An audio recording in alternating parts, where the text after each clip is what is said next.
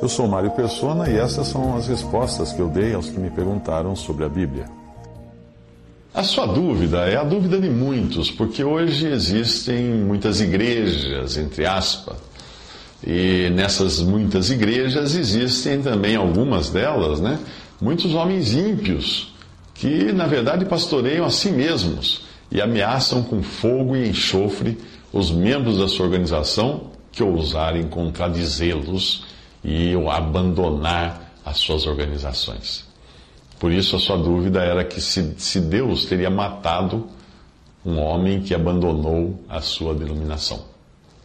O apóstolo Paulo avisou que esse dia chegaria, o dia desses homens vis, esses homens malandros, à frente de igrejas.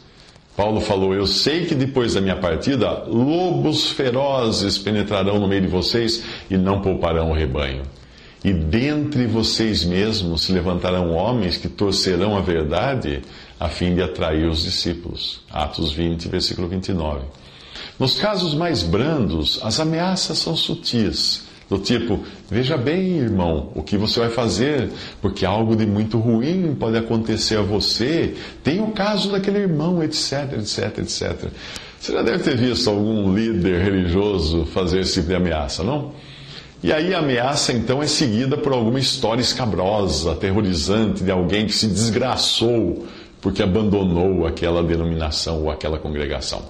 Ou então o tal pastor altera a voz, como se tivesse incorporado o espírito de Darth Vader de Guerra nas Estrelas e passa a falar em um tom gutural, meio rouco, para criar um clima de terror em seus seguidores e dar maior veracidade às suas afirmações.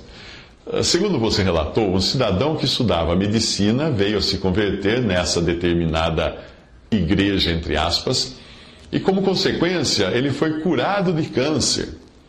Porém, tempos depois, ele decidiu abandonar aquela igreja para se dedicar aos seus estudos. Claro, fazendo medicina, devia ter, precisar muito tempo para estudar.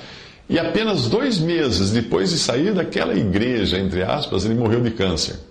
A sua dúvida é como explicar uma coisa dessas? Eu vou deixar que você mesmo responda usando uma das opções abaixo. Opção A: o pastor mentiu ou inventou a história. Se existem pessoas dispostas a matar por dinheiro, existem também muitos dizendo Senhor, Senhor e fazendo sinais e maravilhas para encher os bolsos. Estes acreditam que mentir não fará mal nenhum se a mentira fizer bem, fizer seus seguidores se sentirem bem e, e ele, pastor, andar de carro importado. Uh, opção B, alternativa B: o homem nunca foi curado. O que ele teve foi um diagnóstico errado. Obviamente, o inventor da história fez questão de colocar médico na história que ele contou para você, dizendo que o homem era um médico, para tornar mais verossímil a história.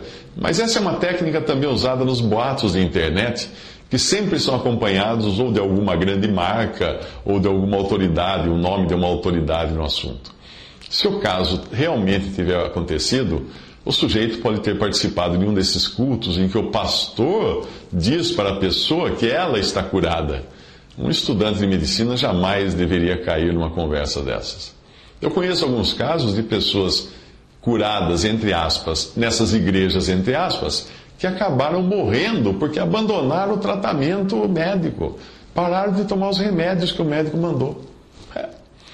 Eu mesmo socorri um garoto no interior de Goiás que havia sido picado por uma jararaca e foi imediatamente curado, entre aspas, pelas orações da igreja, entre aspas, de seus pais. De tanto eu insistir, o pai, a contragosto, permitiu que eu levasse o menino para um hospital em Brasília. Lá, mesmo depois de tomar o soro antiofídico, os rins do menino pararam de funcionar por causa do veneno da cobra. Aí o pai reconheceu que o garoto teria morrido se não estivesse em um hospital com máquina para fazer a diálise. Opção C. Alternativa C, a história é totalmente verdadeira. Vamos supor que seja totalmente verdadeira.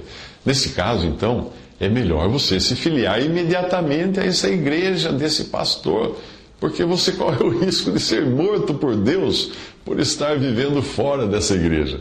Afinal de contas, essa deve ser a única igreja que Deus aprova, ao ponto de matar aqueles que tentam escapar dela. Uau! Atente para o fato de que o trecho a seguir, que eu vou ler, está sendo escrito a Timóteo. E ele fala das condições da cristandade, e não dos incrédulos, do, não do mundo pagão, da cristandade nos últimos dias, ou seja, hoje. 2 Timóteo 3, de 1 a 3. Sabe, porém, isto, que nos últimos dias sobrevirão tempos trabalhosos, porque haverá homens amantes de si mesmos avarentos, isto é, que amam o dinheiro, presunçosos, soberbos, blasfemos, desobedientes a pais e mães, ingratos, profanos, sem afeto natural, irreconciliáveis, caluniadores, incontinentes, cruéis, sem amor para com os bons, traidores, obstinados, orgulhosos, mais amigos dos deleites, dos prazeres do que amigos de Deus, tendo aparência de piedade, mas negando a eficácia dela. Destes, afasta-te. Aparência de piedade é o mesmo que lobo em pele de cordeiro. E aí continua dizendo a passagem: porque deste número são os que se introduzem pelas casas e levam cativas mulheres nécias, carregadas de pecados e levadas de várias concupiscências Abre um parênteses aqui: concupiscência são simplesmente desejos, desejos extremos de possuir alguma coisa. E essa alguma coisa pode ser até coisa lícita, como saúde, dinheiro, relacionamento amoroso, etc. As mulheres são as maiores vítimas desses pastores, entre aspas, porque elas são mais influenciáveis. Continua o texto dizendo dessas mulheres que aprendem sempre e nunca podem chegar ao conhecimento da verdade.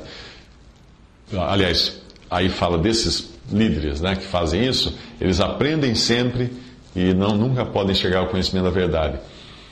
Abre parênteses aqui. Por que não pode chegar ao conhecimento da verdade? Porque eles nunca foram realmente convertidos. Eles aprenderam a recitar versículos e gritar no microfone. E é assim que é na maioria desses lugares que você vê hoje em cada esquina. E aí continua o texto da, da palavra dizendo: E como Janes e Jambres resistiram a Moisés, Assim também estes resistem à verdade, sendo homens corruptos de entendimento e réprobos quanto à fé. Abre um parênteses aqui. Janes e Jambres eram os magos da corte de Faraó que imitavam os sinais e milagres que Deus fazia por intermédio de Moisés, porém usando de poder de Satanás.